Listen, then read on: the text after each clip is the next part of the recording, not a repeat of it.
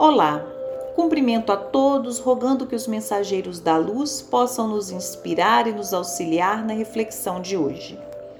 Vamos dar início a uma nova jornada reflexiva que seguirá a parte terceira do Livro dos Espíritos, que trata das leis morais. São 12 capítulos nesta parte terceira, e a cada reflexão abordaremos um capítulo, portanto, um tema.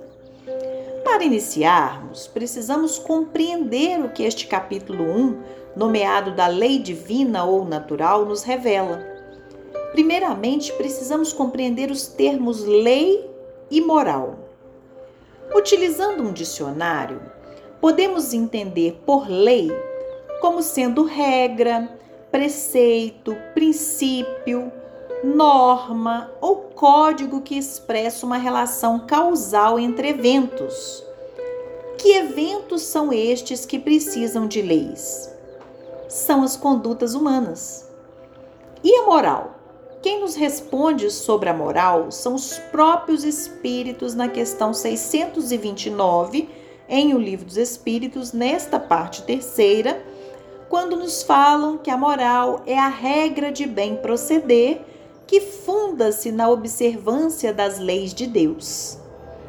Destes conceitos introdutórios, lei e moral, nós podemos capturar que as condutas humanas precisam de princípios, precisam de normas ou de regras para se orientar e que procedendo conforme as leis de Deus, estaremos aplicando a moral em nossas vidas.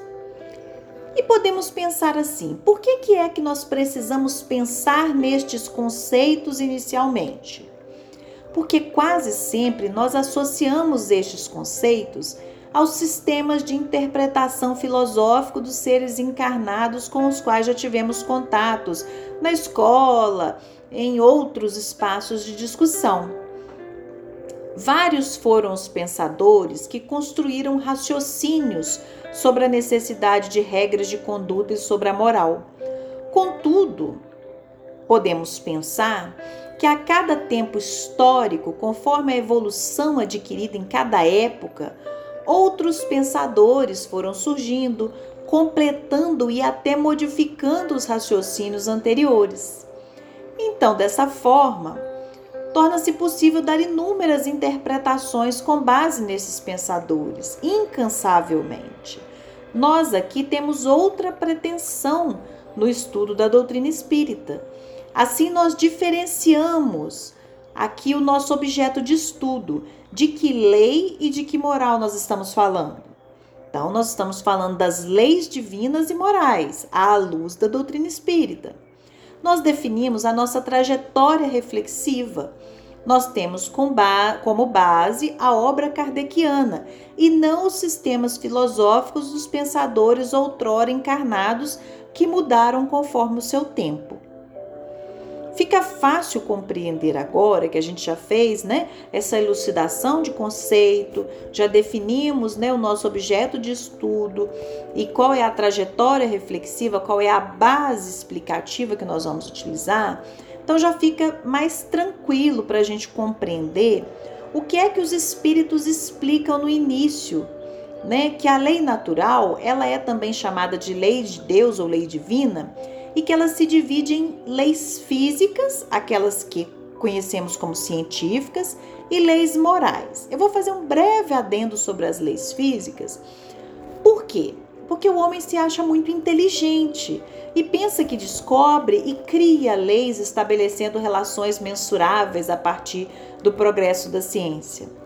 Contudo, à luz da doutrina espírita, sabemos que estas leis físicas ou leis científicas, elas já estavam postas, elas foram criadas anteriormente por Deus.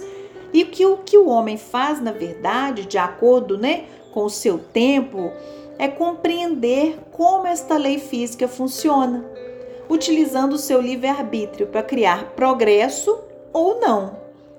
Dessa forma, entendemos que as leis divinas abarcam aquilo que chamamos de leis físicas e de leis morais. A partir de agora, né, feito este adendo breve sobre lei física, nós trataremos somente das leis morais. Pois bem, O que há de mais singular neste capítulo 1, que trata da lei divina ou lei natural, em O Livro dos Espíritos, aquilo que a gente não pode avançar sem ter compreendido, é que lei natural e lei divina são a mesma coisa. Estes termos significam a mesma coisa.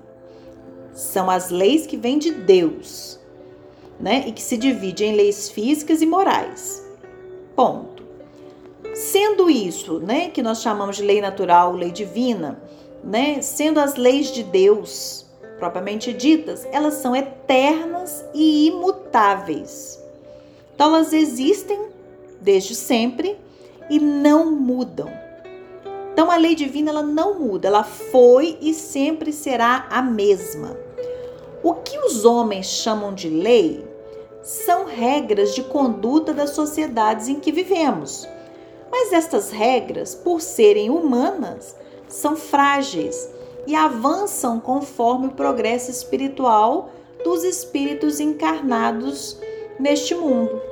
Podemos comprovar este raciocínio da fragilidade das leis humanas dando o exemplo que, em certo tempo histórico, as leis humanas permitiam submeter determinados grupos à escravidão ou também reprovar o voto de mulheres. Quando os homens usam seu livre-arbítrio, confrontam ideias e progridem moralmente, as suas leis humanas também avançam. Portanto, elas são frágeis e mudam de tempos em tempos, quer seja por interesse, quer seja por avanço moral elas ainda assim são frágeis, né? Elas mudam. As leis divinas não. Elas são imutáveis e elas são perfeitas e eternas. Outro aspecto importante que precisamos fixar na reflexão sobre as leis morais, que está lá na questão 619, é que qualquer espírito pode conhecer as leis divinas, mas nem todos a compreendem. E é por isso que a justiça das reencarnações se aplica. Assim, a cada nova existência, o homem se desenvolve cada vez mais, sua compreensão amplia. Se houvesse somente uma existência, estaríamos presos à ignorância. Dentre muitos, até estaríamos presos à violência, à selvageria. Aqui nós temos a prova da justiça da reencarnação porque não daríamos conta, não damos conta de compreender as leis divinas só num lapso de tempo, só numa existência. Nós vimos nos estudos sobre as bem-aventuranças que o espírito que se desenvolve e que alcança as beatitudes é aquele que avança na compreensão das regras de bem proceder para consigo e para com o próximo. Não são aqueles que espalham discórdias, não são aqueles que acreditam que a solução dos problemas está na violência e na agressão. Contudo, né, estes espíritos têm chances, né, têm chance de reaver e de compreender de fato a lei divina. Vejamos a relação existente entre as leis morais descortinadas né, em O Livro dos Espíritos e as bem-aventuranças trabalhadas em O Evangelho segundo o Espiritismo. Convido a todos para ler o capítulo 1 da parte terceira do Livro dos Espíritos, que contam com 35 perguntas e respostas, mas de antemão nós podemos sintetizar que as explicações sobre as leis morais nos comprovam que Deus é a causa primária de tudo e inteligência suprema. Portanto, todas as leis partem dele e, por conseguinte, essas leis nos dão as diretrizes para aprendermos a agir em nossa vida diária. Também nos explica que todos podemos conhecer as leis divinas, mas somente as compreenderemos, né, à medida que exercitarmos a moral, ou seja, as regras de bem proceder. Também podemos dizer que as leis divinas estão escritas na nossa consciência, né? Tá lá em O Livro dos Espíritos, quando os Espíritos explicam isso que nós esquecemos e, portanto, temos Jesus como modelo e guia que vem nos lembrar. E temos também a doutrina espírita como consolador, consolador prometido que tira o véu do que antes nós não conseguíamos entender e que agora já temos condições de compreender e de iniciar o exercício. Também podemos compreender, né, é, sintetizar, que o bem é tudo aquilo que está conforme a lei de Deus e o, e o mal é tudo aquilo que lhe é contrário. Por fim, destacamos deste capítulo primoroso que a lei divina ou natural se divide em dez leis, que são os capítulos que refletiremos em breve. Eu encerro por aqui desejando que vocês pensem nestes aspectos levantados, desejando votos de paz, de saúde e de bom ânimo a todos. Grande abraço.